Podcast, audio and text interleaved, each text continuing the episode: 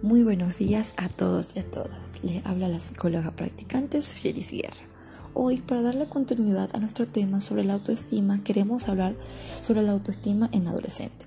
Es habitual que los jóvenes pertenecen a diversos problemas de autoestima hoy día. Es un periodo de crecimiento, desarrollo personal en que un grupo donde están familias, amigos e incluso los medios de comunicación ejercen una fuerza muy influyente en, el valor propio que se tiene de sí mismo, del individuo. Entonces, no se trata únicamente de ver el valor que se le da a la apariencia física, sino también a las propias capacidades, habilidades que se tienen. Por ejemplo, deportistas intelectuales, sociales, entre otros. También vemos lo que es la expectativa de los demás, la comparación a los referentes personales que se pueden ejercer como una presión una inseguridad en el adolescente en diversos campos. Hoy día vemos que los jóvenes sufren demasiado sobre lo que es la anorexia y la bulimia, que son uno de los ejemplos muy claros que se ve la imagen y el valor que se da a uno mismo.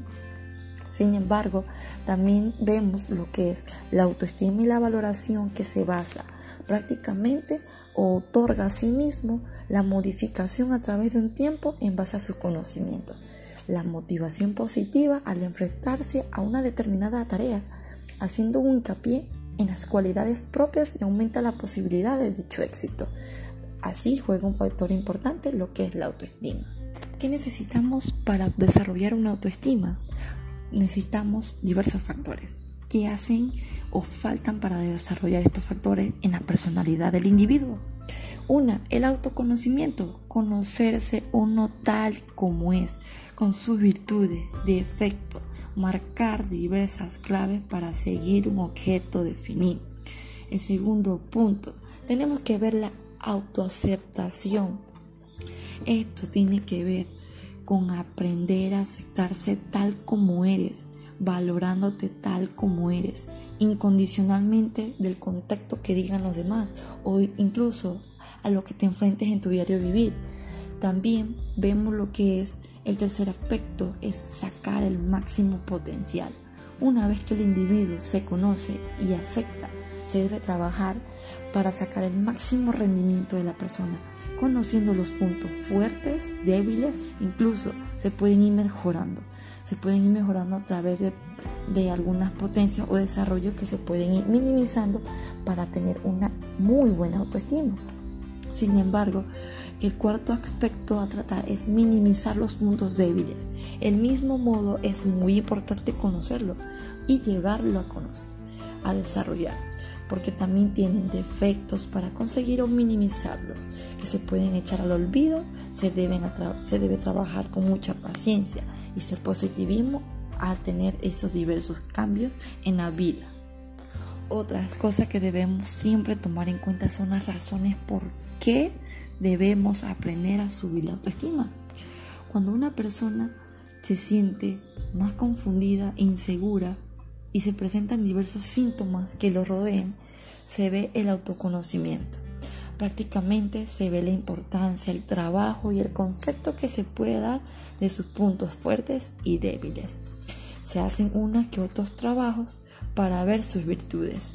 De este modo se considera una autorrealización como persona, como seguir una visión positiva de uno mismo, por ende, en este mundo.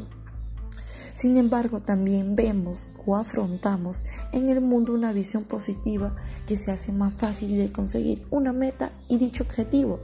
En esto se le llama las actitudes que presentan o establecen los psicólogos, que se le llama la profecía del autocumplimiento.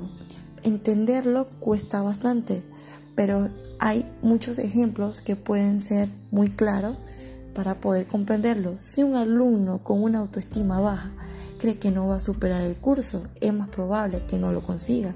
El motivo principal es que no hará todas las cosas necesarias para superarlo, pero también puede tener que prepararse a profundo para los exámenes y la tarea esa falta de confianza en uno mismo lleva en una ocasión el abandono de la meta, el objetivo, el cambio. Cuando se tiene una autoestima alta, con una visión positiva y actitudes proactivas, se puede conseguir todo casi todo con el individuo. Cuando se presentan relaciones que mejoran el entorno social con diversos contactos mínimos en base al problema, al entorno social, a las interacciones positivas en las relaciones muy adecuadas. Espero que todos estos datos les sirvan de mucha ayuda para todos.